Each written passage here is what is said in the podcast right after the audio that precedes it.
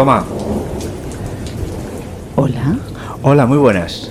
¿Qué tal? ¿Cómo estamos? Eh, último programa antes de Nos las vamos de vacaciones. vacaciones. Nos vamos de vacaciones y además con la lluvia, con la, con la lluvia en ciernes en la ventana que la tenemos aquí enfrente. ¿Qué te verdad. parece?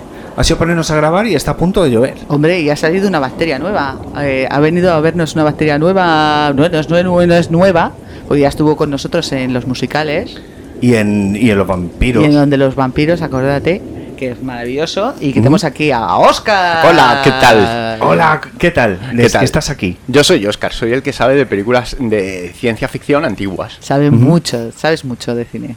Así que nada, vamos a echarle un vistazo a unos, a unos clásicos de la ciencia ficción. Espera, que tenemos antes que hacer eh, promoción con las personas que nos pagan. Es que estamos patrocinados. Que estamos patrocinados. Bueno, pero, pero yo soy el invitado, se supone que tendréis que darme prioridad a mí. A mí Ya, bueno, pe- pero que la- el que te pone la pasta es. el que Sin, pone la pasta. sin pasta no hay invitado. Bueno, Sin pues, pasta no he invitado. pues yo me voy. Si después de la cuña sigo aquí, es que se me ha pasado el cabreo. Venga, vale.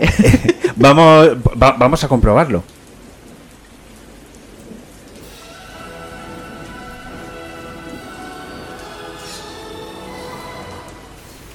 Muy buenas noches y bienvenidos todos y todas al veredicto de Master Ceramic Chef sobre las obras de Edeltraud. Han sido presentadas y los jueces están a punto de dar su veredicto. Los escuchamos. El rebozado está crujiente, no muy intrusivo, la bechamel está muy cremosa, la que va a generar muy lácteas, y es algún tropezoncillo de vez en cuando, y sobre todo tiene sabor, que al final creo que es una cosa fundamental en una croqueta, que sepa al producto que le has echado. Vamos, eh, y así que por ella. Y ahora, como no podía ser de otra manera, escuchamos a Edeltraud. ¿Qué le ha parecido el veredicto del, del jurado sobre sus obras? Mm, mirar todos los potajes, ¡wow! Todos los que tengo y tengo más todavía en la que estoy montando por acá. ¡Uh! Estamos hablando de apocalipsis y hablemos de milenarismo. El milenarismo va chica. Estoy acá en pleno proceso. Y nada, criaturas, aquí se acabó la parranda. ¡Hala! A cocer barro. A cocer barro. A cocer barro. Voy a cocer barro. Ha sido, hemos, hemos, hemos tenido para la última promo de, de la temporada, hemos tenido a Fernando Arrabal, hemos tenido, a- hemos tenido al responsable de Cenando con, con Pablo, al que le hemos cogido prestado un, un audio y a la propia del Trout. O sea, más no Muy se puede bien, pedir. Más bien. no se puede pedir. No, no, no. Vaya promo. Vaya promo Ya más digo, Me quedo, me quedo porque veo que hay una calidad. Hay una calidad eh, imaginativa sobre todo, eh, Pues hoy nos hemos reunido aquí. Mm. Hoy nos hemos reunido aquí con, con Oscar porque eh, no sé, no sé, a mí se me ha ido un poco la pinza, pero la historia era hablar de, de cine eh, clásico, de ciencia ficción, Mm. de cine, de, pues, de, de- de qué años estamos hablando, ¿Qué, cómo, cómo vamos a, cómo vas a plantear la historia. Bueno, yo creo que las películas las podemos dividir en franjas a lo largo del siglo XX que, que se corresponden con décadas. Pero vamos a coger, y entre sí las décadas pues tienen sus propias características y son diferentes, igual que los años 90 no fueron igual que los 80, etcétera. a ver. Así que nada, eh, dividimos el siglo XX en décadas y vamos a hablar de los años 30, de los años 50 y de los años 60. Vale. Vamos a en tres películas que sí que eran de culto en la ciencia ficción y que bueno, que no todo el mundo se ha acercado a ellas, pero que de verdad molan. Y son interesantes de ver, ¿eh? ¿Qué os parecen esas películas en líneas generales? Hemos seleccionado... Eh, bueno, pues eh, hemos las- los tres hemos visto las tres. Ajá. O sea, tú, es, es, eh, tú las planteaste y los petricores nos hemos puesto las pilas, las hemos visto y yo lo que te puedo decir es que eh, Barbarella sí que la conocía porque de hecho la tengo por ahí. ¿Cómo no vas En la a estantería Barbarella? y- Con la edad que tenemos, Barbarella forma un poco parte de nuestra infancia, ¿no? La, la pillamos en la tele, la pillamos en VHS en su momento, nos Ah, pilló claro. jovencitos. No, Sí, claro, porque sí. es que justamente estaba lo del franquismo, lo habían Censurado. defenestrado cuando se y cuando se murió Franco con el, en el 75, Mm. Pues es cuando empezó todo el boom de todas las películas que no podía- habíamos podido ver y nos pilló a, a nosotros, nuestra generación, de ver todo eso que no a, a la gente no le habían dejado ver. Fue como una apuesta al día. O sea, Una nos, apuesta al nos día. faltaban como 20 años de películas ¿Sí? y nos las chupamos con el VHS. Amén. Sí, totalmente. Qué rico. Totalmente. Sí, qué rico nos supo. Sí. Pero bueno, ¿os parece? ¿Os parece si hablamos de las películas o las va soltando Oscar No, vamos a, un poquito, ¿no? eh, ¿Te parece que- más para- interesante? Para que los petricores sepan de qué, va- qué películas vamos a hablar, vamos a hablar de La vida futura, Planeta Prohibido y Barbarella. Quedaros porque van a ser muy interesantes. A mí me gustan todas por su iconicidad y por la genialidad que conlleva hacer esa película en ese momento en que se hizo, ¿no? Que fue todo un boom. Bueno, pero aquí tenemos a Oscar, que es el gerifante de, la ciencia ficción y que nos va a contar todo. Hola. Pues sí, en su momento cada una de esas películas fue un pollo alucinante. Vamos a, vamos a acercarnos a los orígenes de la- del cine y a los orígenes de la ciencia ficción. Nos vamos a ir al siglo XIX con nuestro anacronópete. A ver, el tema del cine es eh, en el siglo XIX lo voy a comparar con el tema de la realidad virtual en el siglo XX y en el siglo XXI. Vosotros habéis nacido en los años 70 Ajá. y entonces habéis nacido ya con el concepto de que en el futuro habrá realidad virtual. Sí, Habéis visto a lo largo de los últimos años una serie de avances. pantallas planas. Sabíamos que iba a haber pantallas planas. Sabíamos que iba a haber Y las han pantallas planas curvado desde los años 20 y tal. Pero me refiero a lo que es meterte en un entorno virtual y tal. ¿no? Mm. Lo que ahora se está planteando como el metaverso y todo eso. O sea, llevamos barruntando la realidad virtual. No la acabamos de ver despegar, pero más o menos tenemos fe en que en un momento dado nos vamos a poner unas gafas y nos vamos a ir a otro mundo. Bien, pues desde que en 1842 se inventó la fotografía, la gente ya se mm, imaginaba que al final las fotografías acabarían moviéndose. Era algo que venían viendo con sus praxinoscopios, con sus sombras chinescas, esa tendencia a que las imágenes en el futuro puedan moverse. Así que Hubo muchos avances técnicos hasta que los hermanos Lumière patentaron el cinematógrafo, pero no pilló de sorpresa a la gente del siglo XIX. Ya se lo estaban oliendo. Por fin la máquina funcionó y empezó a dar dinero, pero no fue exactamente una novedad. Sí, sí, porque había, eh, había mm, mm, eh, todo eso precede de la sombra china. Sí, es lo que tú me estás diciendo. Es Mm. que eso ya estaba embarruntando. Sí, sí, sí. Es Sí, que sí. justo, justo. Sí, sí, sí, Sí. que sí, sí. Se veía venir, igual que en el siglo XXI, pues podemos imaginarnos que en un futuro tendremos eso, una gafa de realidad virtual. Mm. En fin. Y el tema de la ciencia ficción, a ver, se empieza a acuñar el término de ciencia ficción en los años 20 del siglo XX, pero la cosa viene de mucho antes, antes eran romances científicos o novelas científicas, y ahí ya podemos explorar todo lo que se escribió en el siglo XIX, que fue lo que estimuló la imaginación de los pioneros del cine de ciencia ficción. Mm. Eh, Inma creo que tiene unas referencias formidables de la ciencia ficción escrita antigua. Sí, sí, sí, sí. Te estoy hablando ahora de la serie de Aznar, ¿no? Estamos hablando de la serie de Aznar. No, de los, Los retronautas. retronautas. Ah, Hostias, es verdad. Es verdad. Los retronautas. Total, en el siglo XIX eh, abundan muchísimos grandes escritores eh, de ficción científica, entre ellos, claro, destacamos Julio Verne, H.G. Wells, eh, Edgar Rice Burroughs y eh, fueron una legión. Podemos ir explorando hacia atrás en el tiempo y encontraremos ficción científica o ciencia ficción incluso en la antigüedad. Es verdad. Hay un, hay un podcast maravilloso que se llama Los Retronautas, Maravilloso. Eh, lo recomiendo para todo el mundo. Que explora precisamente estos ámbitos de la literatura, como ellos dicen, Mm. eh, viejuna. Viejuna. Ellos, ellos se montan en sus retardis y, y- y si de verdad te interesa eh, la, la ciencia ficción que se hizo en el siglo XIX, tira de ahí.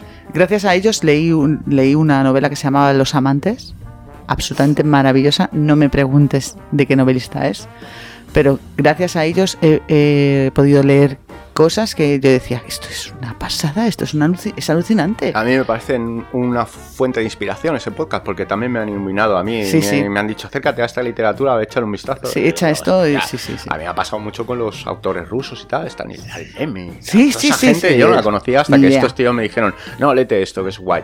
Pues yo lo recomiendo si te quieres poner al día con el tema de la ciencia ficción del siglo XIX. Sí. Llega la primera película de ciencia ficción, eh, justo en 1895. Generalmente se considera que la charcutería mecánica, que es una película que nos muestra una máquina del futuro en la que metes un cerdo y sale hecho embutidos, que es un- la primera joya del steampunk, en realidad. Es para muchos la primera película de ciencia ficción. No sé si alguno de vosotros habrá tenido oportunidad de ver La charcutería mecánica, la primera película de ciencia ficción. el, el- Está en YouTube, ¿no? La el- pueden ver gratis. Se puede ver, dura unos 40 segundos, una, una cosa así. Que es lo que duraban las películas en 1895.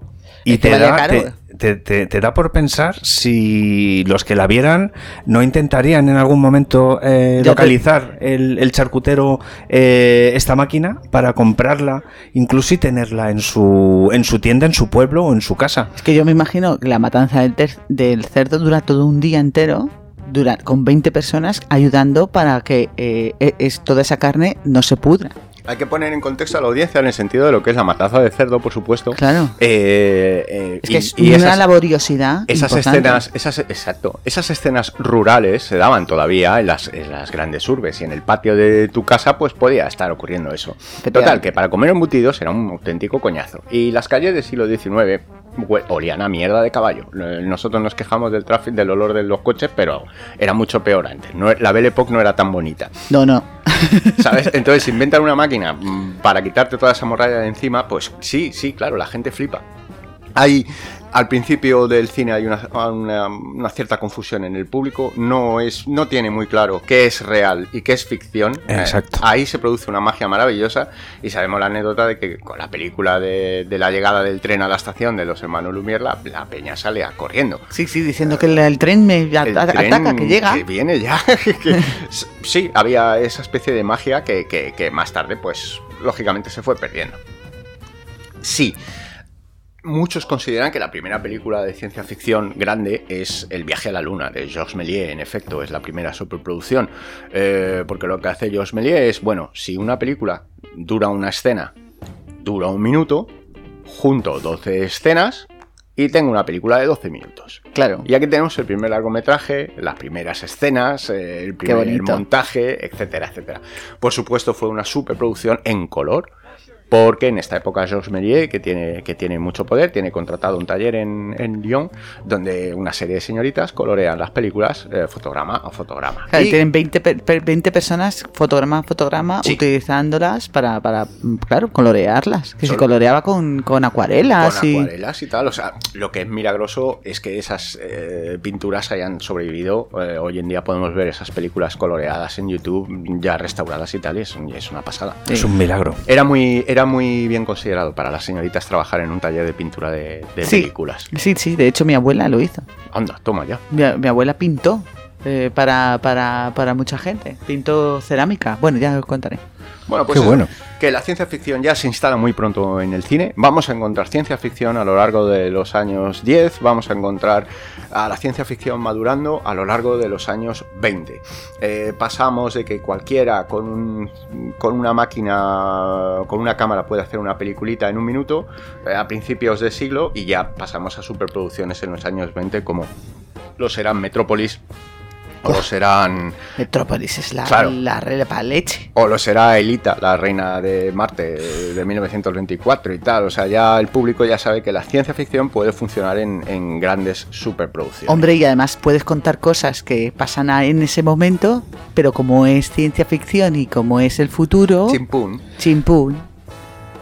Es que realmente se utilizaba la ciencia ficción y, las cosas de historia para contar realmente lo que estaba pasando en ese momento y para que la gente tuviera una especie de metáfora en el sentido de que, vale, te, te- estoy contando esto desde ciencia ficción, pero ojo, mm, ¿no, no crees que se parece un poquito a tu realidad? Exacto. Eh, Ahí hay una simbiosis entre la ciencia ficción y la metáfora. Claro, lógicamente. Eh, te permite mm, estudiar cuál es tu rollo mm, desde fuera de tu rollo. Eh, no, y la censura, y la censura, de- y quitarte la censura.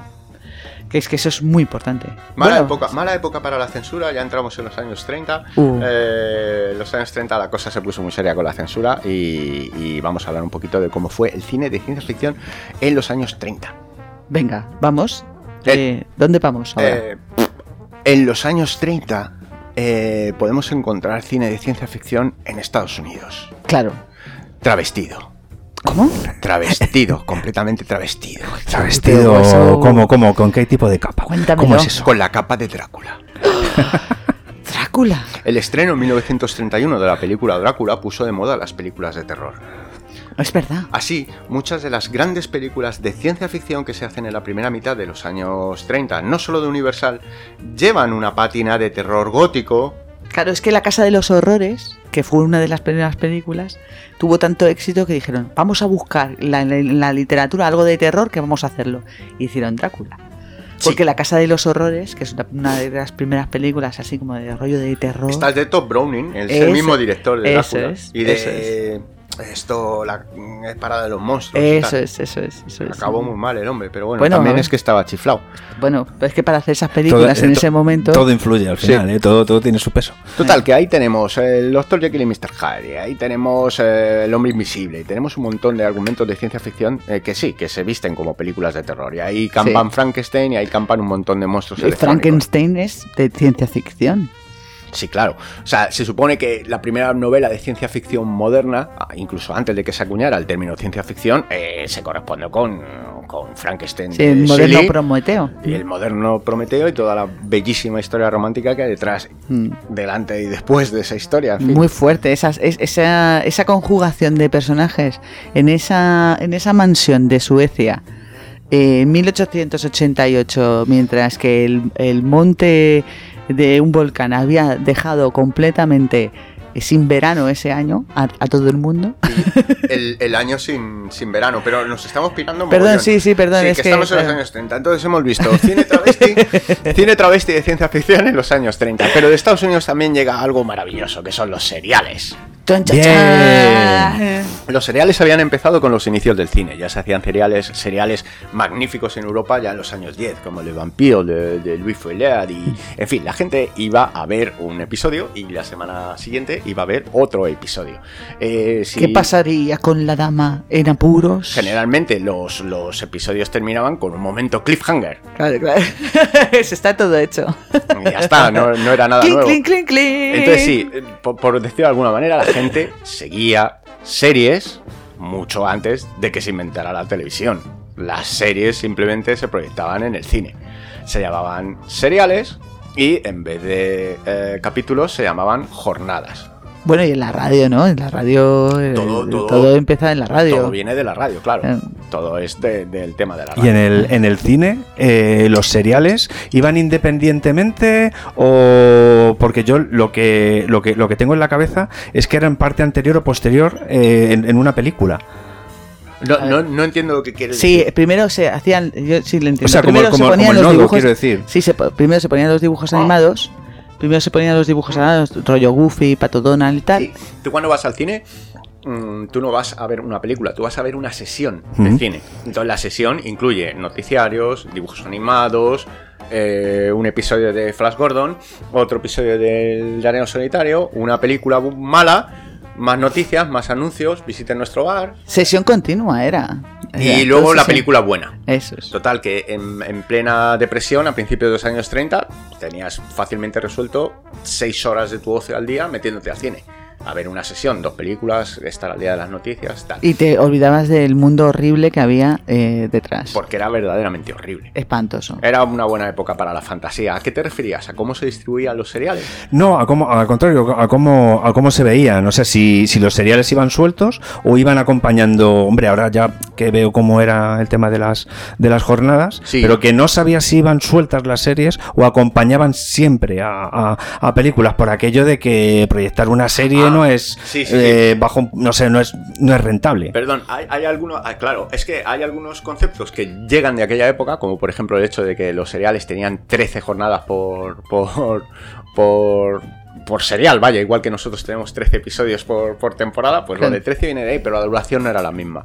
En un serial de 13 episodios, el primer episodio duraba media hora, los siguientes 15 minutos.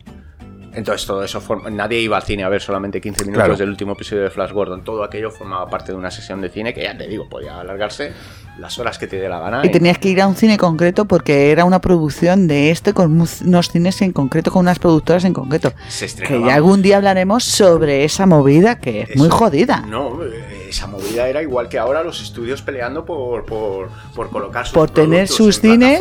Sí, sí.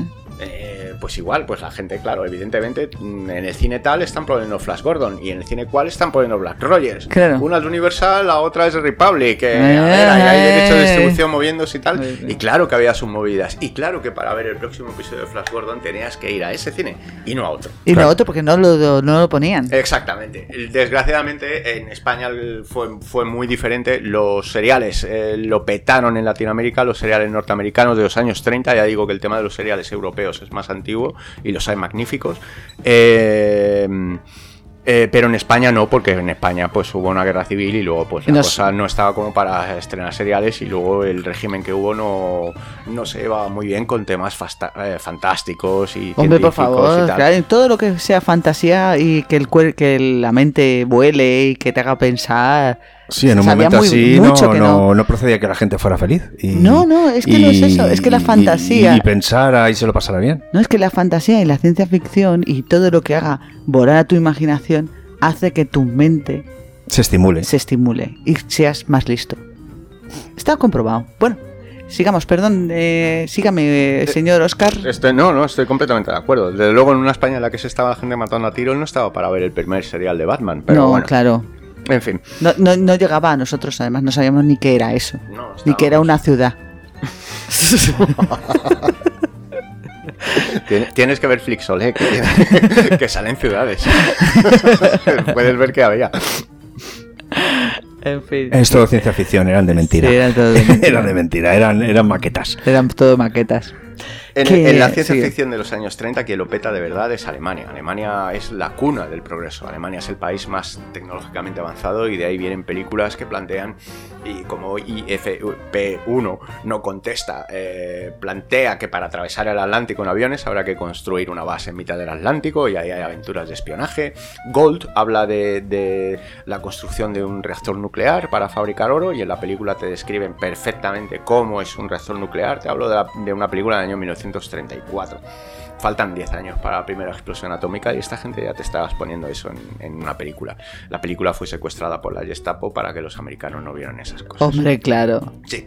Eh, el hombre invisible en Berlín o, por ejemplo, el túnel transatlántico, que simplemente pues, consiste en unir eh, Londres y Nueva York a través de un túnel, en fin. Bueno, se hizo gran ciencia ficción en los años 30 en Alemania, eh, mucho más potente que la americana. En los años 30 también se meten otros países en el, en el- en el rollo de la ciencia ficción. Entra Francia con El fin del mundo, una película de Abel Gance, que fue la, la primera película sonora francesa. Y, y entra México con sus películas sobre muertos vivientes y tal. En los años 30 explota la cosa. Así que hay mucho que ver en los años 30 de ciencia Porque esto ficción. es antes de la censura, ¿no? Antes y después de la censura, en toda la década. Aquí, bueno, en fin, eh, La vida futura, que es la película de la que vamos a hablar, primero es una película británica, la censura le da lo mismo, la censura americana le da lo mismo y estaba al margen de, de estas historias. eh. No Bueno, vamos a poner un audio para que la gente sepa qué es la vida futura, para dejarlo bien claro. ¿Te parece bien, Oscar? ¿No? Ah, pues, pero vale, venga, sigue. Avísanos cuando tú quieras poner el audio. Es que... Y ahora es cuando llegamos a 1936 y vamos a hablar de la vida futura. La vida futura es eh, una idea basada en un relato de H.G. Wells de 1933 que finalmente encuentra su adaptación al cine en 1936. Decíamos antes que en, en los años 30 hay gigantescas películas y seriales de ciencia ficción. Y si tuviéramos que elegir una, ¿cuál elegiríamos? Pues yo elijo la vida futura por ser la más bestia, Es muy bestia. ¿eh? la más grande, Es muy bestia. la más ambiciosa y la más extraña de toda la década. Y mira que se hicieron grandes películas en esa época. En la vida futura está la mentalidad de H.G. Wells y podemos ver las ideas que plantea ya en los años 30 en una época en la que toda Europa huele a guerra y la catástrofe está a punto de ceñirse sobre todos. Jóvenes, que empiezan a vivir. Y queréis ir en ese horror espacial. ¿Por qué no enviáis algún enfermo incurable? Quieren jóvenes sanos e inteligentes. Y nosotros lo somos. Podemos observar y luego contarlo. Cabal, solo quiero hacerte una simple pregunta. ¿Por qué has dejado que tu hija soñase con ir a ese viaje de locura? Porque la quiero y quiero que viva lo mejor posible. Arrastrar la vida hasta el último segundo no es vivir lo mejor posible. La carne más sabrosa está junto al hueso. Lo mejor de la vida, Pasworthy, está cerca del borde de la muerte. Estoy destrozado. No sé dónde está el honor. Estás equivocado, Pasworthy. Nuestros padres y los padres de ellos eliminaron el viejo orden porque mataba a los niños, a los que no estaban preparados para morir, porque atormentaba a la gente en vano, porque ultrajaba el orgullo y la dignidad, porque era un horrible espectáculo de miseria.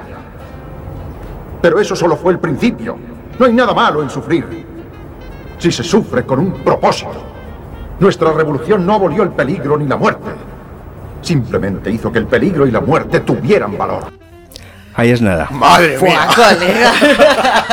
Ala. Esto habría que ponérselo a, lo- a todo, a, a toda la peña ahora, ¿eh? Madre mía. Es Sí, que esto, hombre, es sí. un, esto es un mensaje hipervigente Es que ahora es, mismo. Es, es un mensaje intemporal. O sea, hay, hay- sí, era temporal y que nos sirve a todos. Eh, es que, vale, vamos a sufrir, pero que tenga todo un sentido. Sí, sí, que valga para algo. Que valga para algo, que, que tenga un, un sentido de, de- de- de- de llegar. Pero más, más, más, más que llegar, que la gente sepa que para llegar a algún sitio las cosas cuestan. O sea, creo que precisamente el momento, el momento que vivimos representa bas- bastante bien lo, lo que lo que creo, lo que creo que está ahí. Sí, no, no tenemos medida del coste que tiene todo aquello de lo que disfrutamos. Claro, no, es que además eh, la generación que viene, los de los niños de, de 20 años, le llaman la generación de cristal. Porque no están acostumbrados a sufrir. Porque nosotros, como padres de esta generación, nosotros no somos padres, justamente, pero los padres de, de- esta generación, la nuestra, están haciendo que los niños no sufran, no tengan, que no se caigan, que no tengan, que no tal, y eso les está costando eh, muchas movidas. O sea, hay un nivel de frustración tan grande ahora por esto justo, porque no queremos que sufran, porque no queremos que se caigan, que no se peguen. Quiero decir, es que es- esto es lo que hay que esto es lo que se necesita, quiero decir, tienes que sufrir. A lo mejor las cosas no han cambiado tanto de los años 30 y por eso el mensaje sigue en vigor. A lo Sigue- mejor- sigue siendo el A lo mismo. mejor H.G. Wells está aquí sentado contigo y está sintiendo con la cabeza diciendo, sí, así, claro. es que esta juventud, es que esta juventud. Ya, bueno, en fin. Escúchame que, que no estoy hablando mal de la juventud, estoy hablando de que es un mal endémico eh, de todos. Que todos queremos como que aliviarnos del sufrimiento.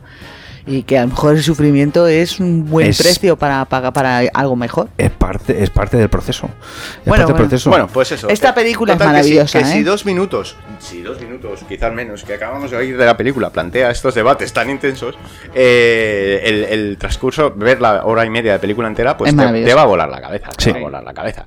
Y bueno, es una película muy grande, es una película muy ambiciosa. eh, uno eh, cuando la está viendo dice, pero vamos a ver, ¿cómo el cine británico pudo permitirse esta burrada? En... Porque había muy buena educación. Cinematográfica. Y, y- y- y, en general, había muy buena educación. Pues se, se nota que si alguien te está diciendo este discurso y estas cosas es porque sabe que lo van a entender. Eh, claro, sí, sí, sí, las audiencias eh, están ¿Sabes? preparadas para una cosa así. sí. Efectivamente. Bueno, entonces, en cuanto a los valores de producción de la película, eh, decíamos lo, lo- lo inmensa, lo, lo gigantesca que es. Y la pregunta es cómo demonios se puede permitir Reino Unido en 1936, tal y como está la cosa, hacer una cosa, hacer una obra tan tocha.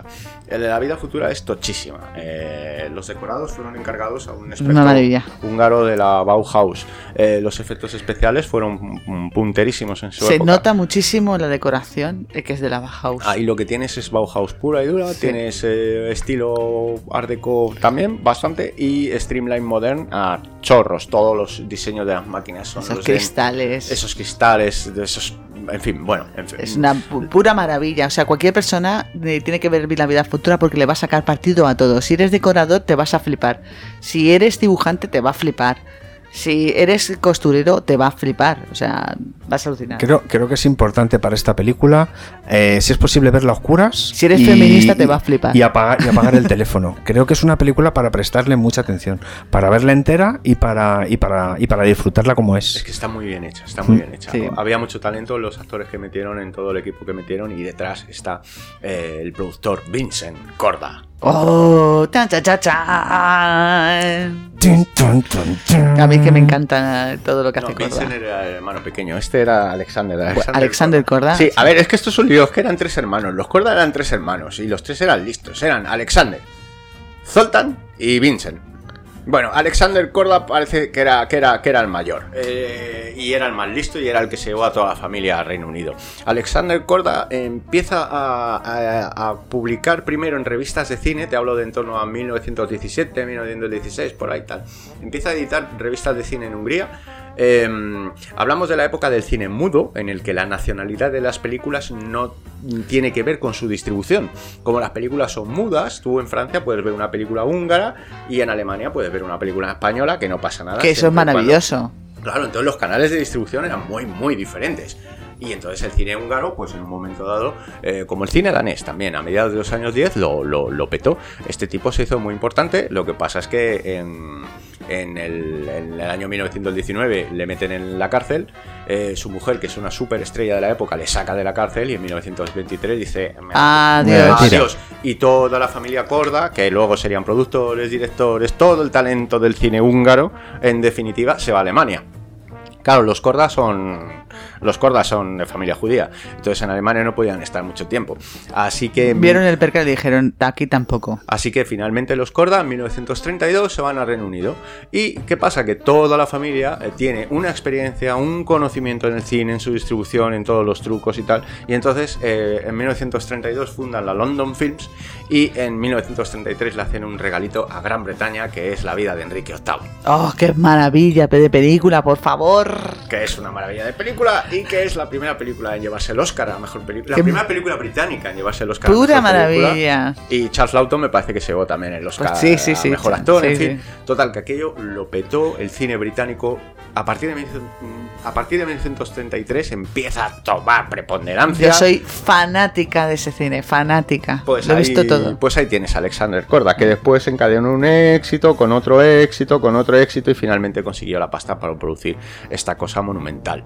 En la que estuvo metido H.G. Wells hasta la médula. Se dice que estaba metido todos los días en el rodaje. Luego me he estado documentando y parece ser que esto es una, una falacia. Que Korda no le dejaba entrar a Wells en el, Claro. en el rodaje, ni tocar al guion, ni nada. No, Normal. Que fue precisamente al contrario. Lo que pasa es que H.G. Wells eh, en la campaña publicitaria se lo puso como referencia para la película. Vas a ver lo último de H.G. Wells. Claro, No lo último de Alexander Korda. Vas a ver lo último de H.G. Wells y tal. Y de ahí que se dijera que estaba pendiente el rodaje. No, él estaba en su casa. Está el- hombre, a ver, que conociendo a los directores de cine, que son como pequeños dictadores en su reino.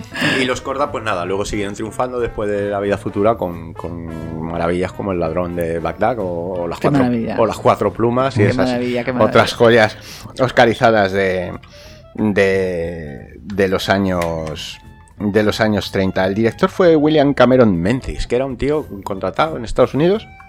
Era el, el mayor experto en decorados habidos y por haber y en diseño de producción. Se nota. En 1924 la Paramount le encargó el diseño de producción de, de Ladrón de Bagdad, de la primera versión, la de Douglas Fairbank. La a, partir de, mejor. a partir de ese momento a este señor no, no le faltó trabajo nunca. Eh, empezó a dirigir películas en los años en los años a, final, a principios de los años 30 con el sonoro y era un tío que era capaz de trabajar con cientos de figurantes con grandes decorados con super cámaras es decir era un tipo habituado a lo, a lo grande y por eso luce también la vida la, vida futura Sí, sí, notan esos planos gigantescos. De que necesitas un plano de profundidad grande, ¿eh? Que las ópticas de... bueno, habría que hablar sobre ópticas de los años 30. Pero bueno, por supuesto por supuesto las limitaciones técnicas de la época mm, Claro. eran las que había y los efectos especiales pues eran los que había no, no, es que se hacían traspantojos, se hacían millones Sí, de cosas que antes se hacían en el teatro y que funcionaban muy bien en el cine. Pero que luego, Espejos. Pero que luego siguieron funcionando igual, porque los efectos especiales, hasta que no se mete el CGI, siguieron sino Perdona. superposiciones. Sí, y- sí, sí. De hecho, en los años eh, 50, Hitchcock utilizó para uno de sus de sus eh, para uno de sus eh, películas estos tipos de efectos todavía se, se utilizaban eh, el, el rollo de los espejos el La rollo de las profundidades las retroproyecciones todas estas movidas, sí. está muy bien que es que se hizo de todo es que eh, si ya lo dijeron que el cine mudo ya había hecho mm, todas las innovaciones y que luego ya hasta, hasta los años 90, los 2000 de estos días no se han hecho nuevas innovaciones. Así que con esas, con esa falta de innovaciones modernas, ¿cómo, Sí. se, cómo se hizo la, la, la vida futura? Pues sí, hay una escena eh, en la primera parte de la película en la que la ciudad, el centro de la ciudad, es, es bombardeado por el enemigo. Y esa ciudad, muy inteligentemente, se llama Everytown, representando metafóricamente a lo que le puede pasar a cualquier ciudad que esté en peligro. Pues nada, eh, alquilas un estudio a las afueras de Londres, Perdón, no hemos hablado de algo muy importante. Es que la vida futura no empieza con un mundo idílico de puta madre. Empieza con gente que le están diciendo a la gente que ah, va a haber una guerra y nadie le hace ni puto caso. ¿Vale? No, es que me acuerdo de esa escena en que están dos novios diciendo, ¡ay, va a haber guerra! voy a hacerme, voy a, va- vamos a besarnos. Y se cogen un tranvía y pone un letrero, la guerra ha comenzado. La indolencia. Es que ah, la película empieza en la noche de Nochevieja y en Nochevieja la gente tiene cosas mucho más importantes De las que preocuparse. que preocuparse que el hecho de que puede haber una guerra en cualquier momento y se puede desatar sobre Perdonad, ti. es que eh, no justamente me, me- me- me- No, me no, acabo no. de acordar de Eso que es, pero eso enlaza perfectamente con lo que es la primera parte de la película, que nos describe esa ciudad europea estándar, que, que- que, bueno, que al final pues resulta ser destruida por el enemigo. En los años 30 las cosas eran más complicadillas que hacer con el CGI, es decir, tienes que alquilar un estudio, eh, construyes todo el centro de una ciudad entero, lo llenas con unos 5.000 figurantes, coches, Tranvías. autobuses, todo el tráfico, y bueno, tienes un decorado gigante. Entonces, claro, ya que lo tienes gigante, ¿para qué vas a usar, a usar maquetas? No, no. Lo dinamitaron. Lo dinamitaron. Lo reventaron, ¿no? La, Pero con todo lo que la escena del bombardeo se hizo, pues eso, reventando el, de- el decorado, superponiendo por debajo los, los figurantes. Y luego, en las escenas en las que aparece Every que es terrible el bombardeo, ¿eh? el, el bombardeo es de una Crudeza. muy y de angustioso. una crudeza mm, tremenda. ¿Ves? Eh, antes hablabas del código Hays. El código, el código este... No, el código Hays, sí. No, lo de la censura de los años 30. El precode y todo eso. Esto en una película americana no lo podías haber metido en 1936. Una escena tan cruda, tan dura. Eh, a ver, que vemos, eh, que vemos eh, cadáveres de niños eh, Sí, sí, sí. eh, debajo de las ruinas Sí, y sí, tal. Sí, ver, Eh, Vemos como una persona pasa por un sitio, cae un bombardeo y es atrapada por todos los escombros. En Es- efecto. me acuerdo, me Es- acuerdo. Es, es- es muy crudo para los años 30. Bueno, pues mira, Ima, esto se podía hacer en Reino Unido, en, en- en Estados Unidos no. La, la- la escena la escena del bombardeo eh, de Everytown sí toma algunas referencias de una película de 1933 donde Nueva York es bombardeada. Es muy poco conocida es una película eh, feminista y pacifista que se llama eh, Los hombres eh, deben luchar Men must fight y tal. Hay un bombardeo muy muy muy intenso también en Nueva York en el que se inspira la, la vida futura. Ujú. pero la vida futura el bombardeo es el bombardeo de una ciudad es algo que en los años 30 no mm, era No era frecuente. no era algo que o sea Habían estado pasando la guerra antes, sí pero no pero nadie la había visto. a ver, ni Londres ni París fueron bombardeadas con las armas aéreas de, Claro. de la Primera Guerra Mundial. Ahora todo era nuevo. Ahora los todo tenía una capacidad extraordinaria y nueva y no sabían hasta dónde podía llegar la destrucción en caso de iniciarse. Sí, las nuevas armas eh, estaban sin probar y había que probarlas. Exactamente, sí. Y eso es lo que nos temíamos. Eso es lo que se temían en Everytown aquella, aquella noche vieja donde la ciudad fue destruida. Sí, bueno, eh, eh, esto empieza la, el, eh, no queremos destriparos ni haceros spoilers, pero es que la guerra, eh, la vida futura empieza con una con una civilización que se ha destruido por esa por esa guerra y por eso luego todo este Ese todo ese crecimiento, crecimiento, claro.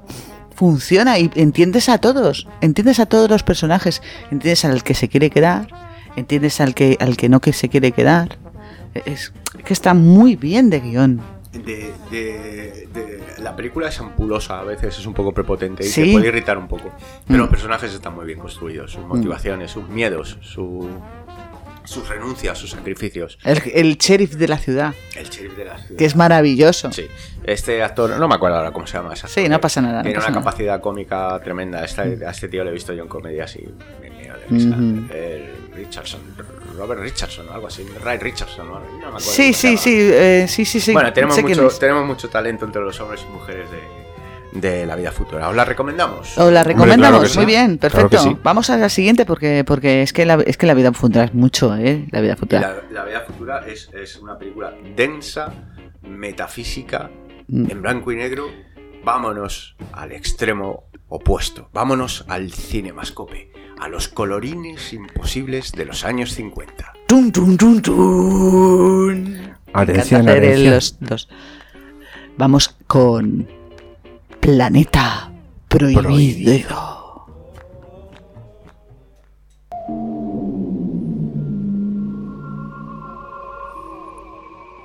En la última década del siglo XXI, hombres y mujeres alunizan en nuestro satélite.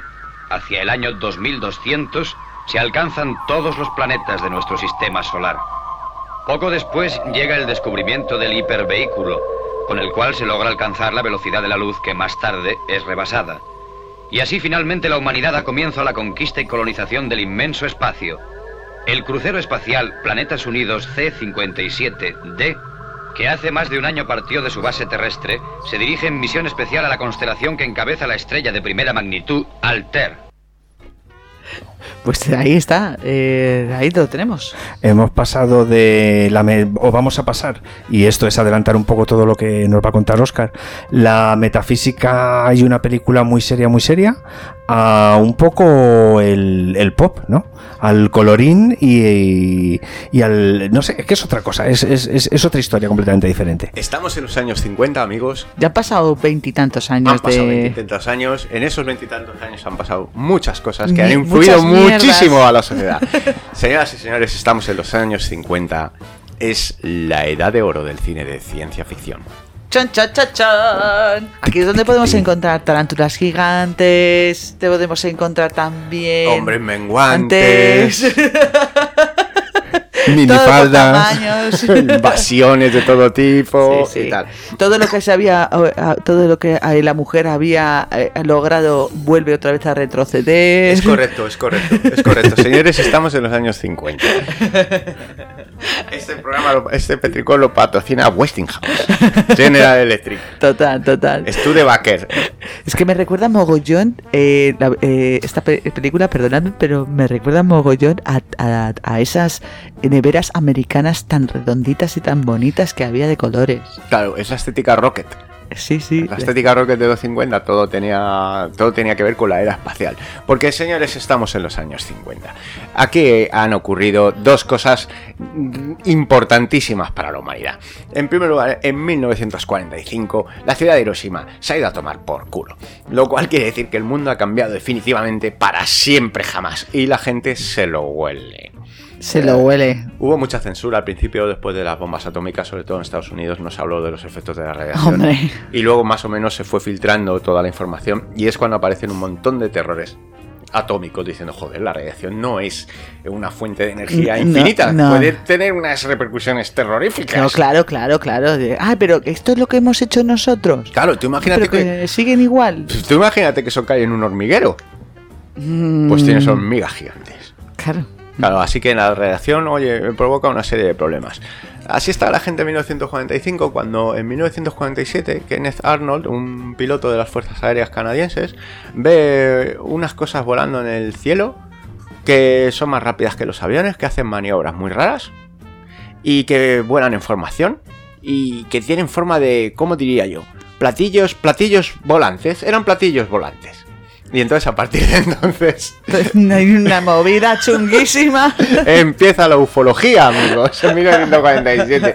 Aquello, todo el mundo empieza a ver ovnis extraterrestres por todos Por lados. todos lados, abducciones, eh, carreteras solitarias que se apagan las luces. Así que en esta costelera atómica vamos a meter el último ingrediente que es la Guerra Fría. Ah. El peligro de todo lo que viene de fuera. Hombre, hay ostracismo. Todo lo que viene de fuera es malo, malísimo. Malísimo. América es buena. Así que en los años 50 hay una edad dorada del cine de ciencia ficción. El cine de ciencia ficción pasa a ser rentable y se establece un serio combate a principios de la década entre el- la ciencia ficción en televisión, que estaba teniendo bastante éxito y que daría más tarde productos tan buenos como la, la zona esta del Twilight Zone y toda Sí, la sí, la, historia. sí, Twilight Zone. Me La, la ciencia ficción ha empezado a funcionar en televisión bastante bien antes que en el cine y el cine, pues claro, se, se- se mete en el Dice, saco. ¿esto qué es? Inmediatamente. Entonces, todos los estudios, grandes, pequeños, empiezan a hacer películas de ciencia ficción. Y se estrenan, pues, de media unas 20, 30 al año, solo en Estados Unidos. Uy, qué rico. Y sobre todo porque tienen dinero. Sí, claro. Han llevado, se han llevado toda la pasta de Hombre, Alemania, se han llevado todos los científicos de Alemania. Ah, en, esta- en Estados Unidos las cosas van muy bien. Es Van un- muy bien. Es un boom económico y la gente la gente va al cine y Sí, el American y- Dream y está a mete- tope. Sí, el way of life ese suyo y tal. Entonces llega un momento en el que se eh, establecen unos circuitos de distribución muy divertidos en Estados Unidos. Muchos estudios pequeñitos, incluso gente que de pronto se le ocurre hacer una película, la hace y se pueden hacer muchas películas. Si tú quieres hacer una película, la haces del tema de moda. Y el tema de moda son los marcianos, así que meten monstruos y ya está. Así que se hicieron muchísimas películas baratas, pero nadie nos ha contado mejor cómo eran esas películas baratas que llenaron los autocines mm, que Tim Burton. Es verdad. Es verdad, claro, es que es su, es su momento, era eh, cuando era pequeño. Tim Burton, es verdad. Eh, Me refiero a Ed Wood.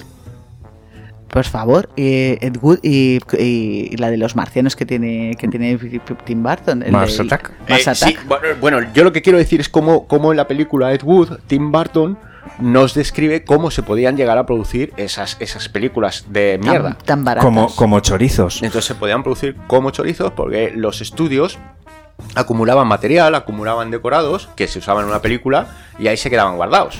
¿Y qué, qué hacían? Pues alquilarlos, ¿no? Entonces, a ver pues que tú- sacar pasta. Entonces, pues tú tenías- ibas a hacer una película pequeña, lo alquilabas y el estudio te lo, alqui- te- te- te lo dejaba encantado. Claro. Y ya está. Y si no, lo robabas. Lo ibas a utilizar, lo ibas a utilizar igual. Así que nada, se hicieron muchísimas películas cutres, la mayoría son una mierda, en ellas te encuentras situaciones muy divertidas, son muy cortitas y las puedes ver. Pero El que quería hacer cine lo hacía. prácticamente sí. O sea, no debía de ser muy complicado y tal. Lo que pasa es que debía haber mucho mamoneo y tal, pero en fin, bueno. en fin. Ya sabes. Vamos, que es como ahora, ¿no? Que en realidad la gente ahora tiene sus sistemas de edición en el ordenador y tiene sus cámaras en el móvil y ahora realmente cualquiera puede hacer una película, ¿no? Pero no la hacen. Y si la hacen, no se ve. Y si se ve, mm, no sé. Hay una- ahora ya puedes distribuirla tú. Y puedes hacer tus películas. Ahora ya, si quieres ser director, puedes ser director. No sé, recientemente mm, tuvisteis un episodio con, con Miguel Monteagudo que nos enseñó muchísimas cosas acerca de cómo Sí. funciona Sí. de cómo funciona esto. Sí, sí, pero claro, no tiene nada que ver el que lo hagas tú con tu movida, tú solo, con tu móvil y que edites y tal, a que tú luego quieras distribuirla de una manera eh, eh, profesional.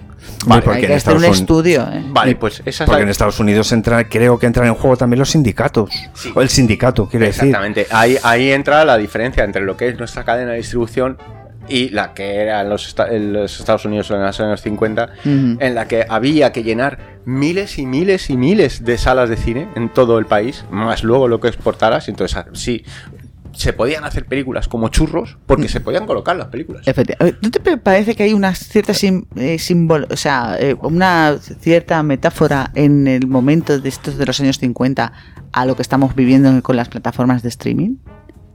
¿En qué sentido? En el sentido de que ahora mismo todas las plataformas de streaming diciendo, venga, traedme cosas, venga, Ah, rápido. Rápido, y ya están cogiendo cojas- cosas Bueno. húngaras. eh, jamás habíamos visto ninguna Pues- serie checoslovaca ni nórdica, y ahora ya sí que la Pues sí, estamos sí, viendo. sí que me a mí sí que me parece una buena comparación. O sea, la idea entonces era llenar cines y cines y cines. Y ahora la, idea es ese- llenar horas y horas y horas de plataforma. Pues sí, sí. sí, es una buena, es un buen cine. ¿Qué, qué es lo bueno que tiene esto? Pues que ahora ya puedes ver una serie noruega. Que antes era imposible ver una serie noruega. Porque todo lo ocupaba eh, Estados Unidos. El monopolio americano. Pues sí, Venga, seguimos. en este mundo de cines, de buenas películas mm, eh, ah, de principios de la década de los años 50, donde podemos encontrar El Enigma de Otro Mundo o, mm, o La Guerra de los Mundos, eh, en fin, hay grandes películas, hay mucho morralla, pero en mitad de todo esto, en 1956, Metro Goldwyn Mayer decide romper la baraja y lanzar una gran superproducción. Y cuando digo gran superproducción, quiero decir Grande, grande, grande, grande. la película en 1955 fue presupuestada en un millón de dólares y solo un millón de dólares costó el decorado. Los decorados de, de Es que son maravillosos. Planeta Prohibido, que es una película rodada completamente en interiores.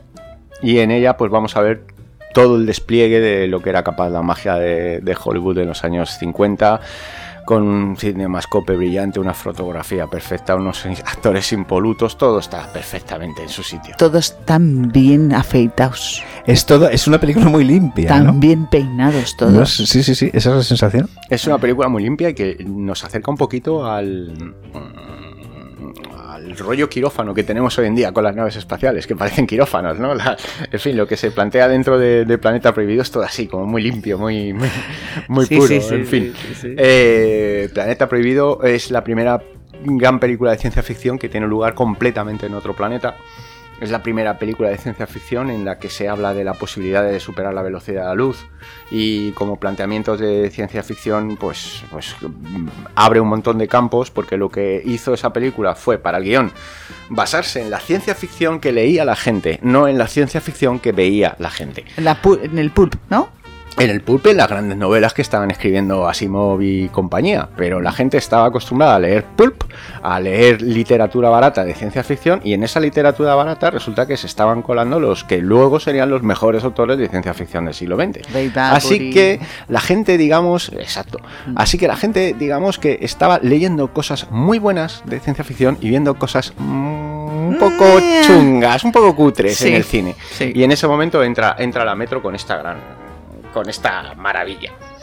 Es original hasta el punto en que Ima nos puede hablar simplemente de su banda sonora. Por favor, no, es que la banda sonora es absolutamente maravillosa. Está compuesta por unos nombres que ahora mismo no lo tengo abierto el cuaderno y que no me acuerdo. Luis y Bibi Baron, eh, un matrimonio de ingenieros. Efectivamente, que hacían música con instrumentos informáticos y con máquinas. Así que Planeta Prohibido se convierte en la primera película de la historia en tener una banda sonora electrónica. Pero no, no, no, no, no una banda sonora. Hubo problemas con los sindicatos. No podían llamarlo banda sonora porque los sindicatos de músicos se cabreaban. Hombre, claro. Y entonces en la película de los títulos de crédito lo que aparece es tonalidades electrónicas. Qué bueno. Los sindicatos eran muy fuertes. Pues el matrimonio Baron con esas tonalidades electrónicas fue capaz de transmitir angustia, terror, presión. En fin, fue- una hicieron una, maravilla. cosa muy buena, muy buena. Y Sí. luego más tarde se hicieron películas con música electrónica tipo Camela y no, no era No, lo no mismo. funcionó. No, No, no, no, no, no. En Planeta Prohibido la música te da una angustia Que excepcional. sí que tiene el telerín, pero lo tiene como muy suave. Mm. No, no está todo el rato. Y la gente oye el telerín y ya todo el mundo utilizaba el telerín para decir ciencia ficción, el espacio, telerín.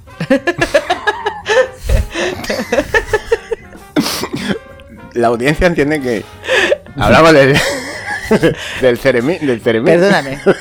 Ya saben, mi audiencia ya sabe que yo le cambio los nombres a todo. ¿Al ceremín cómo la llamaba? Era Teremín, le le he llamado Teremín. No, algo de vitaminas. era. Claro, sí, ¿no? Ceremín. ¿Era Ceremín? Algo Pues- así. Ya, mira, ya no sé ni decirlo yo. Bueno, era pues ese aquí no. aparato ese que es electrónico que no lo, que no lo tocas, que... El de, el de Sheldon. No, que tienes que utilizar las dos manos Eso, para, eso. Ese, ese. para cambiar el que Ese. es todo Pues muy no, en agudo. Planeta Prohibido esa cosa, estado esa a cosa punto tan de cutre, comprarme no. uno. Bueno, jorobes, pobres vecinos. No, hombre, pero te lo puedes poner con cascos, nadie te oye. Pobre cerebro. Entonces no tiene gracia. Lo que quieres es que se aterrorice los vecinos, que a mitad de la noche se oiga. "Uh". Tino, nino, ni. Bueno, ya sabéis de qué aparato estoy hablando. Ahora ya sí. No me jodáis. La ciencia ficción. Tanta ciencia ficción, tanta leche. Que hay que dar tanta explicación, hombre, por favor. Sigamos, Oscar, que estoy muy, muy, muy ilusionada. Me encanta eh, el, planeta prohibido. Hablemos del planeta prohibido, por favor. Ese robot, Bueno, estos 15 hombres regios en la nave. El, el robot, Robbie el robot, que se llevó una décima parte del presupuesto, fue una sensación. A él se le presenta en los títulos de crédito como Robbie el robot, ¿no? O sea, él ¿Qué es le un... pasa al teniente? ¿Qué le pasa al teniente? El pulgar que se me ha escapado. ¿Qué le pasa al teniente? ¿Qué le pasa al teniente? El Oscar? teniente está, pues que está como el pico de una plancha. El- Pues como todos los años 50. Sí, sí, sí, sí, sí. El, el- el trasfondo sexual del planeta prohibido también tiene, tiene cojones. Bueno, en resumidas cuentas, que la cosa se va porque los guionistas tiran de la ciencia ficción inteligente y, y moderna y no de lo cutre. Y al final resulta que el planeta prohibido, el guion, es una interpretación libre de la tempestad de Shakespeare, donde un pavo, no me acuerdo del tío, de la tempestad, se queda con su hija, no sé si se llamaba Melissa o cómo se llama, se queda con su hija en una isla mientras él desarrolla sus estudios. Mm, vaya. eh, Y la que- niña sale salvaje. La niña eh, de- le dan los estudios que, que cualquier persona podría tener. Pues la Universidad de la Jungla. Sí, bueno, no lo sé, es que no he leído La Tempestad, pero sí he visto El Planeta Prohibido y, y- y podemos hablar de los hombres y las mujeres tan guapos que salen en Planeta Prohibido. Tenemos un protagonista impresionante. ¿Quién es? Pues hombre, eh, vamos a decirlo, ¿no? Eh, ha, salido una serie, no, no, no fue el que salió en una serie luego súper conocida de los años 80. Es Leslie Nielsen.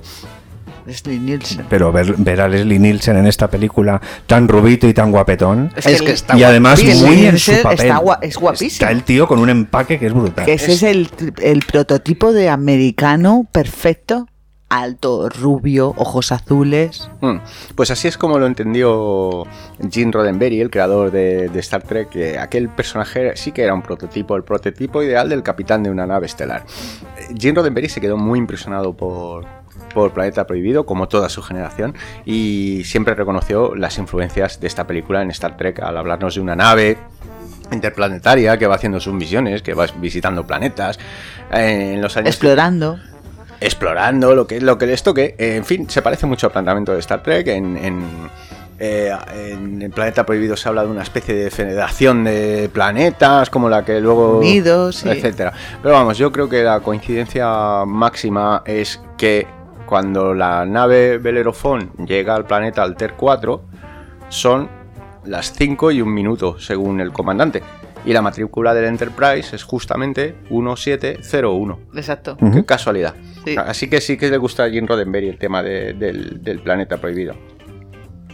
Hombres, mujeres, ¿qué tal está ella? Ella es maravillosa, no me acuerdo cómo se llama. A ver, ella era maravillosa, pero, pero a ver, se nota muchísimo que, que la guerra había suprimido completamente eh, esas barreras que había en Estados Unidos con la mujer, que les habían dicho que venga, que vamos a trabajar todos unidos, tú, tú puedes, yes we can, pero que luego se pierde completamente en las mm, cosas eh, de que pasan después de 20 años y vuelve otra vez la mujer a ser un objeto eh, sexual y que no puede pensar ni puede decir nada. Y es que los años 50, ah, también a lo largo de, de las películas de ciencia ficción, vemos como la mujer ha pasado a ese plano, que puede ser el ama de casa abnegada, y aunque sea una super científica, siempre va a estar eh, supeditada a lo que diga el protagonista masculino Exacto, de la por película. supuesto. Y da lo mismo que sea la...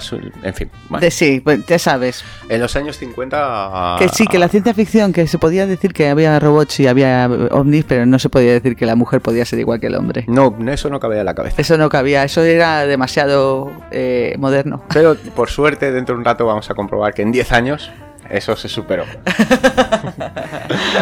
A- Ay, las mujeres en la ciencia ficción Ah. fueron un problema con esta película para su estreno en espalda, en España. Mm. Eh, la prota, no me acuerdo el nombre, no sé si se lo ha buscado en. Sí, sí, lo tenía. tengo la punta de la lengua. Lo tenía, lo, ten- lo tenía yo por aquí. El personaje es Altaira Morbius. Sí, y ella y es- el intérprete, la intérprete es San Francis. Anne Francis, sí. Anne Francis es la primera actriz que aparece en minifalda en el cine. Ya ves tú. lo cual supuso un problema en España, donde Planeta Prohibido, una película de 1956, no se estrenó hasta 1967. Es que es muy fuerte eh, Lo por la cual- minifalda. Lo cual explica por sí, lo cual explica por qué cuando vemos el doblaje, que es maravilloso el doblaje al español, joder, son voces, son voces de los años 70, no de los años 50, Claro, claro. claro, es que, claro. Es que se estrenó con 10 años de retraso por la puñetera minifalda. De todas formas, Planeta Prohibido no se estrenó en ciertos países porque ella sabe descalza en algunas escenas. Es verdad. No, no, y que era un, un personaje que era libre. Que estaba completamente libre, que era una mujer que no tenía prejuicios. Nunca ha tenido un Y condicionamiento. no de tenía ningún ningún tipo. condicionamiento de ningún Claro, tipo. y se no encuentra con nada. todos los condicionamientos que trae la gente de fuera. Gente de fuera que viene con trabas morales, con que Mm. se reprime todo el rato, que discute, ella nunca se ha peleado. Sí, en sí, fin, sí. Bueno, tenemos un audio con eso. veamos. Sí, sí, no, Eh, a ver, a ver, a ver. Venga, venga, eh. ¿Qué le pasa al teniente? ¿Por qué os habéis portado los dos de ese modo tan raro? Pues, ¿qué quería usted? ¿Es que no lo comprende, Alter? ¿No? Contémplese usted. No puede ir de ese modo delante de hombres, y menos delante de un lobo del espacio como Farman. Así que vaya a su casa y póngase algo que... lo que sea. ¿Qué le pasa a mi vestido? Yo misma lo diseñé.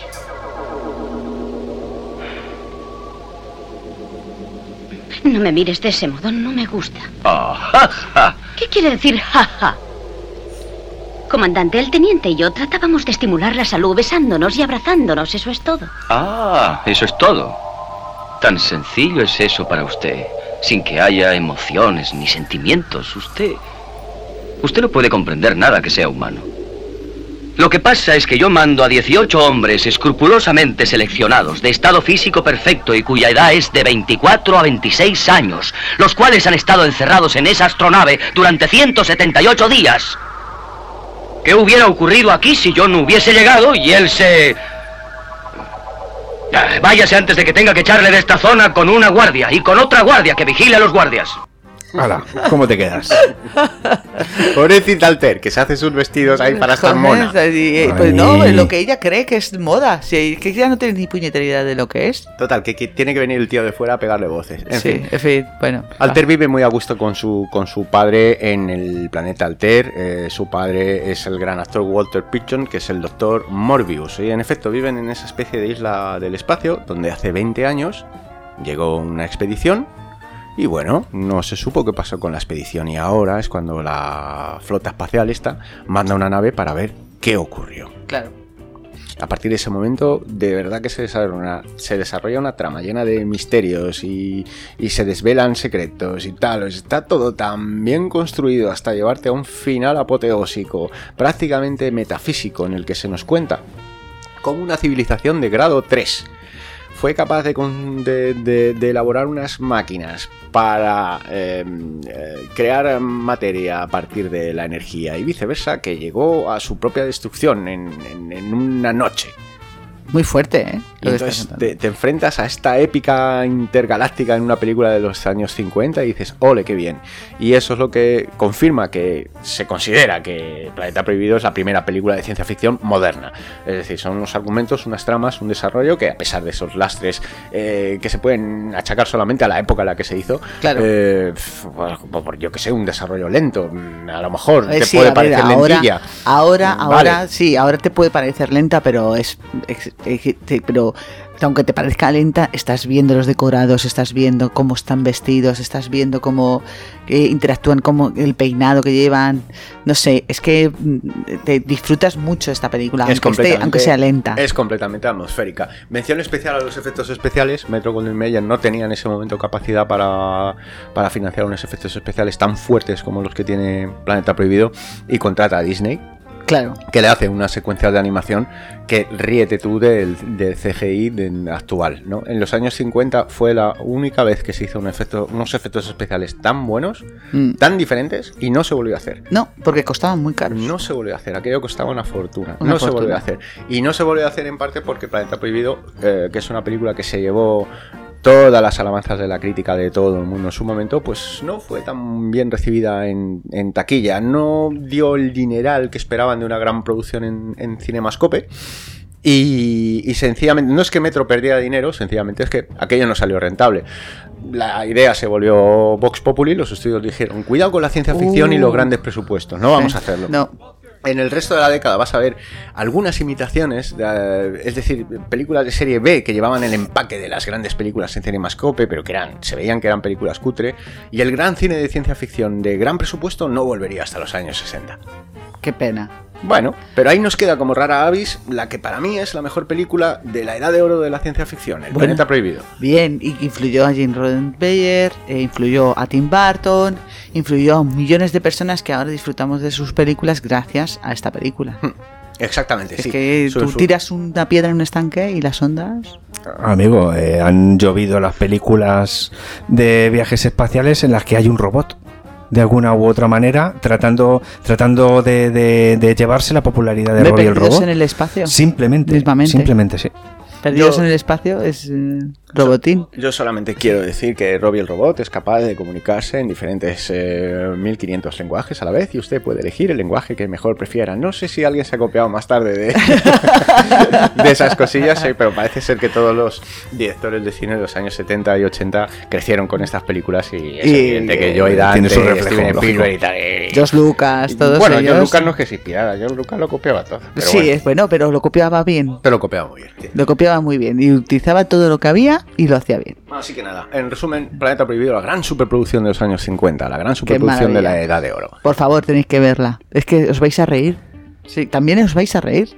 No, eh, bueno, es que es, es que es que, Es que también todo. vais a reír. O sea, lo tiene todo. A ver, es encantadora la estética, los uniformes, los peinados, las actitudes, ¿no? Sí, la forma en la que se trata ay, la exacto, gente. eso es lo que las me faltaba. actitudes, ¿no? Luego, eh, lo extremadamente educado que es todo el mundo. Ah, es sí, decir, cómo habla la gente en esta película, que es exquisita, a pesar de que son lobos del espacio, ¿no? Lobos Bueno, bueno, del bueno, bueno, espacio, por cierto, que hay que acuñar ese. ese- Hay que, hay que quedarse hay que con, quedarse con ese apelativo, del ¿no? espacio. Tú ya vas a ser un lobo del espacio, Un que lo lobo del sepas, espacio, Óscar. me encanta, me encanta. Me voy a dejar la barba larga y voy a perseguir chicas. que sería la primera vez que lo hago en la vida. No, pero bueno. Lo de la barba, digo. No, pero escúchame, pero el lobo, lobos del espacio es maravilloso. Si lobo del espacio. Bueno, es que puede ser, eh, puede, yo, pues yo creo que puede ser el pie Te vas a de, de quedar aquí en Petricor de que de, de- de un nuevo proyecto. No, de hecho, Oscar ya no va a ser Oscar, va a ser lobo del espacio. Soy lobo del espacio, mira, ya tengo un nick. Bueno, y ahora vamos con la película más icónica, que es que eh, antes, eh, antes, de, eh, antes de grabar la película, me ha estado contando Oscar, que es en esta película, este año de esta película, se hacen más películas completamente diferentes. Quiero decir, las mm, películas más icónicas de esta época. Y es porque 1968 es un año muy importante para la ciencia ficción. Y de hecho uno de estos títulos pues marcaría el futuro del género y daría unas referencias muy importantes. Antes hemos dicho que en los años 50 se abandonó el tema de las, ciencia- de las superproducciones de ciencia ficción, pero en los 60 llegaron Claro. cosas grandísimas, magníficas. El viaje a la luna, eh, pf, eso es un hito. El viaje a la luna. El viaje a la luna mm, eh, deja un pozo ahí brutal. ¿Qué, ¿De qué te estás riendo, Oscar? ¿La he cagado? No, no, me he perdido. Ah, te has perdido. Ah, bueno, pero no pasa nada. Pero es normal. Eso me pasa a mí siempre. No te preocupes, Pre- pre- Oscar. presentemos la película de la que Venga, vamos, vamos a hablar. a Haceos cargo. Claro que Vamos a ello. Eres muy amable y no sé cómo voy a darte las gracias. Conseguiré que mi gobierno te dé una recompensa por tu ayuda. De todas formas, si necesitas algo o puedo hacer algo por ti, dímelo. Sí. Puedes hacerlo. Uh. Quiero que hagamos el amor. ¿Has dicho hacer el amor? Sí. ¿Qué quieres decir? Ni siquiera sabes mi psicocardiograma. ¿Tú qué? En la ¿Qué? Tierra hace siglos que dos personas no hacen el amor, a menos que sus psicocardiogramas den una igualdad perfecta. Yo de eso no sé nada. Me preguntaste si quería algo de ti y te lo he dicho. No me echo atrás, aunque la verdad no te entiendo. ¿Tienes píldoras? ¿Píldoras? Bueno, no importa, yo tengo. Toma. ¿Pero para qué valen esas píldoras? ¿Es una píldora que sirve para prepararte bien? La verdad, no entiendo nada. En la Tierra, cuando nuestros psicocardiogramas coinciden y queremos hacer el amor como tú lo llamas, tomamos estas píldoras que ayudan a producir un clima de entendimiento. Verás, te lo voy a enseñar. Espera solo un minuto. Es el tiempo para que estés preparado. Suena, suena un viento ahí. Pero no suena el pildorín ese que decías tú antes. Porque Ah, eso no me interesa. Yo. Yo me refería a la cama. ¿Qué? Pero si hace siglos que nadie la usa. Bueno, solo los que no tienen dinero para píldoras y los que tienen psicocardiogramas incompatibles. ¿Por qué no? porque se demostró que ese sistema restaba eficacia al individuo. Y porque era absurdo seguir usándolo cuando se descubrieron otras fórmulas más científicas. Entonces, ¿no quieres hacerlo? En fin, puesto que te empeñas, lo haré. Pero te aseguro que es un método completamente tonto. ¡Hala! Pues estamos en, en- en una película, por lo menos que para mí, eh, o sea, la tengo en CD por ahí, la tengo en CD guardada por ahí. ¿Cuántas pajotas te has hecho con, Eh, con esto, eh, recuerdo que si la tengo es porque vi el inicio de la película. El inicio de la película es fantástico. Cada uno puede pensar de esta película lo que le dé la gana. Pero el inicio de la película es una copia de un videoclip de Kelly Minogue. No, eh, Criminal fue después. Al- al- al- es posible Así que a lo no mejor con viajes en el tiempo por medio. Yo, yo tengo una pregunta. ¿Por qué se quita antes los pantalones que el casco? Cosas de astronautas, yo Vale, qué sé. vale. Le Habrá que preguntarle a Pedro. Duque. Yo qué sé. A ver, Pedro Duque hace las mismas movidas en la estación espacial. Quiero decir, ¿cómo se desnuda él? ¿Se pone a dar volteretas sensual? ¿Se le suelta el pelazo? Sí, no puede.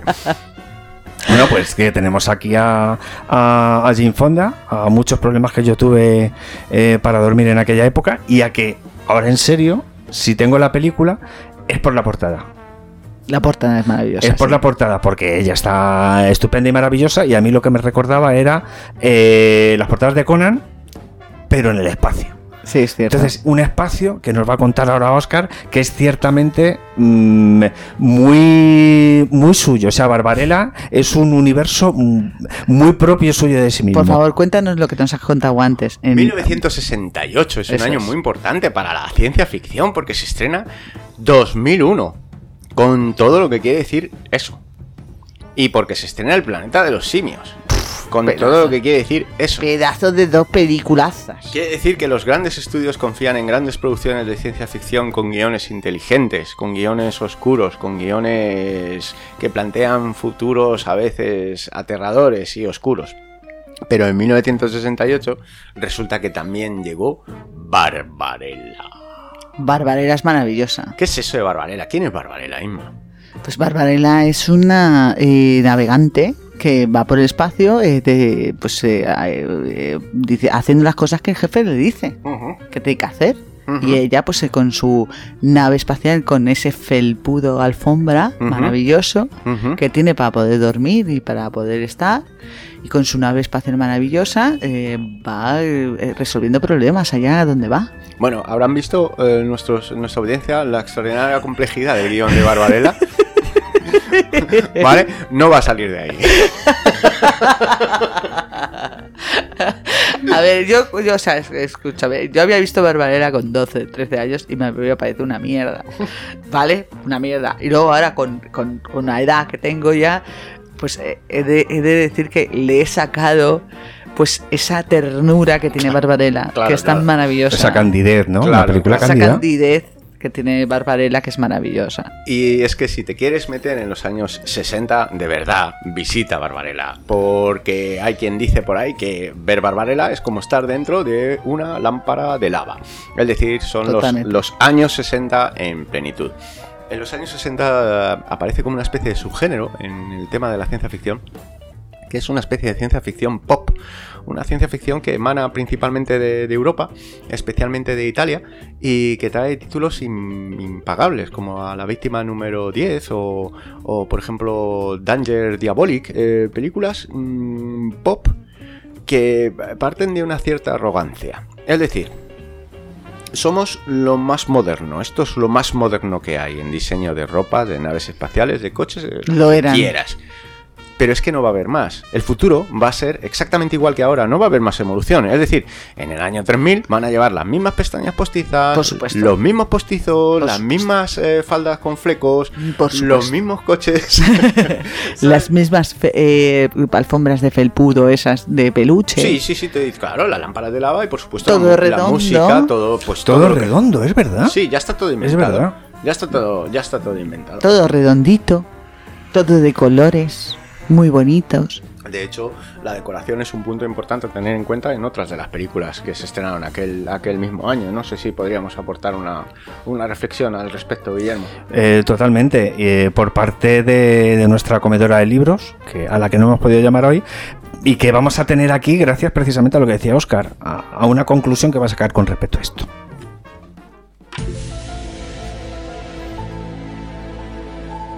Estoy viendo Odisea en el Espacio 2001, que hace, yo no sé, mil años que no la he visto. Y hay que ver IKEA cómo ha copiado los muebles. es alucinante. Y fíjate tú, si esto lo hacía el Stanley Kubrick sin medios, ¿qué es lo que hubiera hecho ahora este hombre? Bueno, pues esto nos pone, como tú decías, un poco en, en- en- en- en pie de, seguir dando pasos. En efecto, todo es redondito y todo es, es blandito en, en- en 2001 y también en, en Barbarella. Eh, Barbarella es lo contrario a 2001. 2001 parece un quirófano todo el tiempo, es, es completamente aséptico. Y Barbarella es sensual, está todo lleno de peluches. Bueno, que tiene una estatua con una mujer, con una luna y un cuadro. Digo, ¿qué hace eso la nave? Pero es que da exactamente lo mismo. El caso es que todo de gustito y te puedes restregar con los muebles y con otros personajes de la película porque son los 60 y estamos muy a gusto, completamente drogados. Sí, sí, sí. y lo- hay rayos positrónicos. Y hay rayos positrónicos y todo lo que necesites. Lo que no tenemos en el futuro, en el año 40.000, es capacidad para follar. Eh, porque resulta que todo esto ha sido ya... Esto ya está pasado. Esto ya está... Esto ya está. Esto ya está abolido. Entonces, eh, Barbarella es eh, un agente del espacio eh, que no conoce ningún tapujo, que es una persona que no está liberada de nada porque nunca ha tenido ningún tipo de presión ni de opresión De nada. ningún tipo. Por tanto, es una mujer absolutamente libre que se va a enfrentar a un mundo lleno de sexo, de agresividad, de sadomasoquismo y, Sí, sí, y de sí. tíos y de malos rollos. Ah, todo el rato. Entonces a Barbarella le van a pasar muchos malos rollos en una trama que, bueno, he visto a Barbarella tres veces, nunca he entendido muy bien de qué va luego Yo- yo todo lo que pasa. No tengo ni idea. Este el rollo este del ángel. No entiendo nada. Lo del Hombre, ángel. lo del ángel es, es, dar, es darle vida No al ángel porque des- después de tener después de pasar una noche con Barbarella vuelve a volar. Y perdón por, por soltar el pedazo de spoiler. Escúchame, eh, vamos a hablar sobre la influencia que tiene esta película, que no es nada, pero que lo es todo. O sea, marca completamente un hito sexual cuando aparece en España. ¿Cómo puede ser una película tan mala? ¿Cómo puede ser una película tan mala tan importante? Porque es que flipa a todo el mundo. Porque todo el mundo flipó. Sí, sí. Entonces, la cosa venía eh, de una tendencia a los años 60 en Francia de- del cómic eh, que recurre a, a heroínas espaciales, a señoras que, bueno, pues que están muy buenas y que Claro. ya en los años 70 eh, nos daría Valerian. Valerian. Todo empieza en, en los años 60 con Barbarella, que es un personaje de cómic de Jean-Claude Foe. Entonces, como la película coge muchos elementos del cómic y el cómic era muy, muy bueno, eso es lo que puede salvar a Barbarella. Claro. Hay una serie de componentes metafóricos maravillosos, como es el personaje Paigar. Paigar es un personaje angelical que representa el amor. Él mismo en un momento dice, los ángeles no hacemos el amor, los ángeles somos, Somos amor. amor. Y es curioso cómo ese personaje que representa el amor es ciego. Es verdad. Qué bonito. Sí, pero a ver, el cómic tiene que ser la hostia. No, la he, no he visto nada del cómic de Nada, Barbarella, pues, yo no. tengo que verlo. Pues será la hostia, porque en un cómic tienes eh, todo el tiempo del mundo para desarrollar personajes, situaciones, entornos, en fin.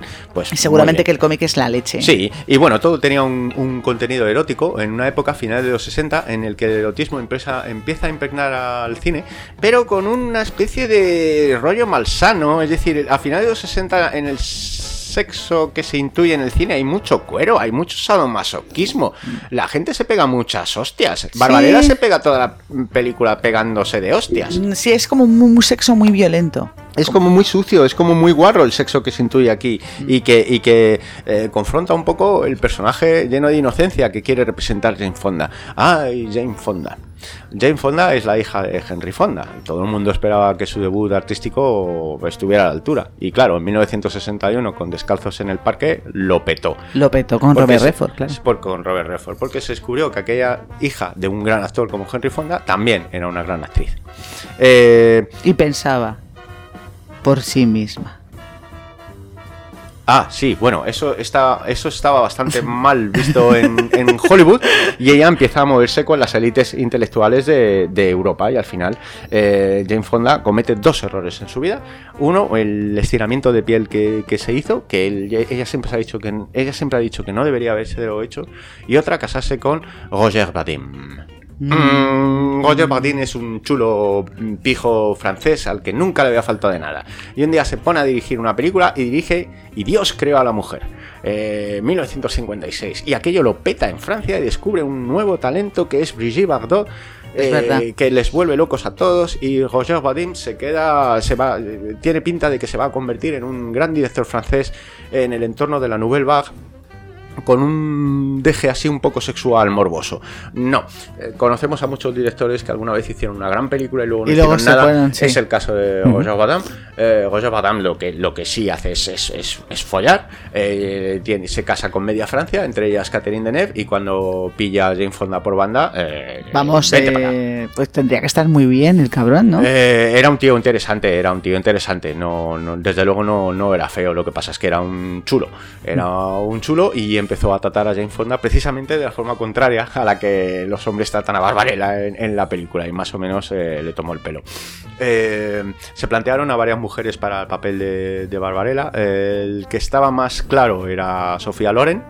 Pero en ese momento eh, ya estaba embarazada y y dijo, no puedo italiana. hacer esto. Y era itali- una super italiana, eso no lo hace. Eh, Sofía Loren eso no lo hace, ya te lo digo ya. Bueno, había pasta, había dinero de Dino de Laurentiis, no se sabe, se- estuvo muy cerca. Estuvo muy cerca, no, yo no- sé, yo no la veo. no sé. En un, en un primer momento, cuando se proyecta la película, cuando, cuando está el proyecto de la película, eh, se podía tomar como un, lanzami- como un lanzamiento internacional debido a lo que a lo que había a lo que había detrás. Era muy moderna, ¿eh? Para su época. O sea, no sé si era muy moderna para su época porque yo no estaba ahí en ese momento. Pero. Da la impresión de que ostras, sí. Es que habla de cosas que a mí me dejan como un poco patidifusa, pero claro, es que ah, estamos hablando de que antes la gente era más moderna que nosotros. Mm, aparentemente sí. Aparentemente, claro. O sea, tal y como se habla de, de la liberación de, de las mujeres a finales de los 60, mm, bueno, pff, Eso parecía que eso iba a, prope- a prosperar y o sea, se fue a eso- la mierda. Eso era, pues eso, pues una promesa de futuro. Es decir, lo que se plantea es una utopía en la que, bueno, pues todo el mundo se ha liberado de- sexualmente. Si es que no es tan complicado. Lo que pasa es que, claro, el futuro no funciona. O sea, parece ser que todo el mundo tiene que estar siempre humillado a otro sexo. En fin. A ver, eh, sí, Es- sí, es que es muy. Claro, es muy ese, eso es un, ese es un poco el enlazo con lo que estabais diciendo, con lo que habéis dicho hace unos, unos minutos, que, que el, el sexo es muy guarro, es muy sucio, es feo. Y ella, eh, Barbarella en esta película, está liberada, pero al mismo tiempo está sometida y lo está pasando muy mal todo el rato. O sea, es un, es, es un, eh, es un choque. Es un choque súper gordo. O sea, si simplemente ves la película y no te fijas en nada, pues oye, eh, la película tiene sus peluches y sus cosas. Pero es cierto que es un contrasentido gordísimo. Y cuando estás viendo la película dices, qué mal lo pasa Barbarella, qué mal lo pasa Barbarella. Pues así de mal lo estaba pasando Jane Fonda en el, en el rodaje, todo eso se nota en la película. Roger Vadim a las 9 de la, de la mañana ya estaba borracho. Qué horror. Entonces, en un, en un- en un momento dado dejó de interesarse por el guion. El, el guionista de la mayoría de las escenas fue el que, eh, no me acuerdo el nombre, Terry no sé qué, el que había hecho el, el guion de Casino Royale el año anterior, en el 66 y tal. Sí. El rodaje se retrasó. Ella lo estuvo pasando fatal. Ella se sentía totalmente sexualizada, abandonada en el, en el plató. La Conociendo a Jane Fonda, que es Dentro una del plató, persona. la mayoría de gente hablaba italiano. Era muy. Además, que conociendo a Jane Fonda, que tuvo muchísimas movidas en Estados Unidos y por eso se escapó. Tuvo dos escándalos sexuales antes de- del estreno de Barbarella, que le vinieron muy bien a Barbarella. También. Uno sí. de ellos fue un, un cartel publicitario que apareció ella muy sexy en, en París y que aquello dio la vuelta al mundo. Pero otro fue bastante más grave, fue la filtración a la revista Playboy de unas fotos de Jane Fonda desnuda, tomadas, eh, fotos robadas casualmente en el estudio privado de su marido. Vaya. Y creo que eso os puede dar eh, una idea de lo asqueroso que era, que era este señor. Ya. Entonces Jane Fonda creo que siempre ha sido una mujer independiente, pero en esta época se le fue la pinza por este tío y joder. E hizo cosas que no quería hacer, como Barbarella, que es un producto del que Jane Fonda, mm, joder, una mujer como ese ya rechazaría ahora mismo. Pues en Claro. ese momento no, no hubo más cojones. No hubo más cojones.